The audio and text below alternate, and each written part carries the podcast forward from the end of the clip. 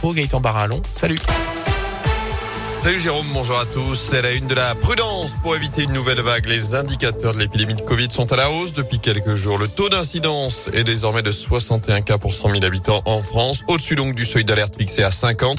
Il est de 44 pour l'instant dans la Loire, 79 en Haute-Loire. Hier, le ministre de la Santé Olivier Véran a mis en garde contre le risque d'une nouvelle vague entre l'automne et l'hiver. Dans ce contexte, la terrasse d'un café, le parvis d'une gare ou encore la place du marché, dans tous ces lieux en extérieur, le brassage des foules est important et les gestes barrières pas toujours obligatoires. Une étude vient justement d'être publiée par des chercheurs de la région en observant les distances entre les personnes, leur orientation les unes envers les autres et en y couplant d'autres données. Les scientifiques ont établi un classement des lieux extérieurs où le virus circule le plus facilement car même en lieu ouvert, le risque n'est pas nul. C'est ce que nous rappelle Alexandre Nicolas, chercheur à l'Institut Lumière Matière de Lyon. Dans ces situations qui sont a priori moins à risque, il y a quand même une hiérarchie assez nette. Et donc, ce qui arrive premier parmi les situations qu'on a étudiées, ce sont les terrasses de café. Et les secondes situations, ce seraient plutôt les marchés, civils des gares et des stations de métro.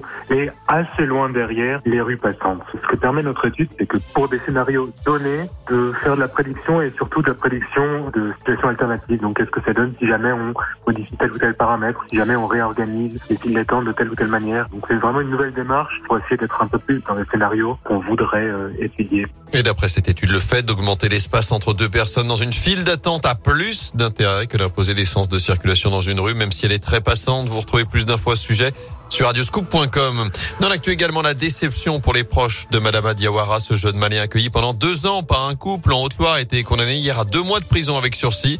Il avait notamment présenté un acte de naissance considéré comme faux à la préfecture de Haute-Loire dans le but d'obtenir sa régularisation.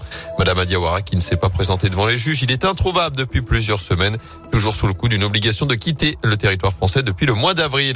À suivre à saint le bus du cœur s'installe pour trois jours place Jean Jaurès avec cette opération de sensibilisation aux maladies cardiovasculaires des femmes.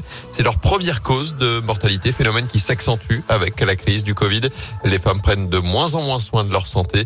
Les dépistages gratuits sont organisés jusqu'à vendredi, notamment pour les plus précaires. Les femmes qui commenceront à travailler gratuitement à 9h22 précise ce matin, c'est à cause des inégalités salariales persistantes. Selon un collectif féministe, une date et une heure calculée comme tous les ans depuis 2015 à partir de statistiques européennes sur les cartes salaires entre les hommes et les femmes à poste égal. Différence de 16,5% cette année, un point de plus que l'an dernier. En foot, l'exploit de Lille en Ligue des Champions, le champion de France en titre vainqueur 2 buts 1 sur le terrain du FC Séville. Hier soir, la course à la qualif pour les huitièmes de finale est donc euh, relancée. Les Nordistes sont deuxièmes de leur groupe. Ce soir, le PSG peut faire un grand pas vers le prochain tour avec un déplacement du côté de Leipzig. Ce sera sans Lionel Messi blessé et forfait.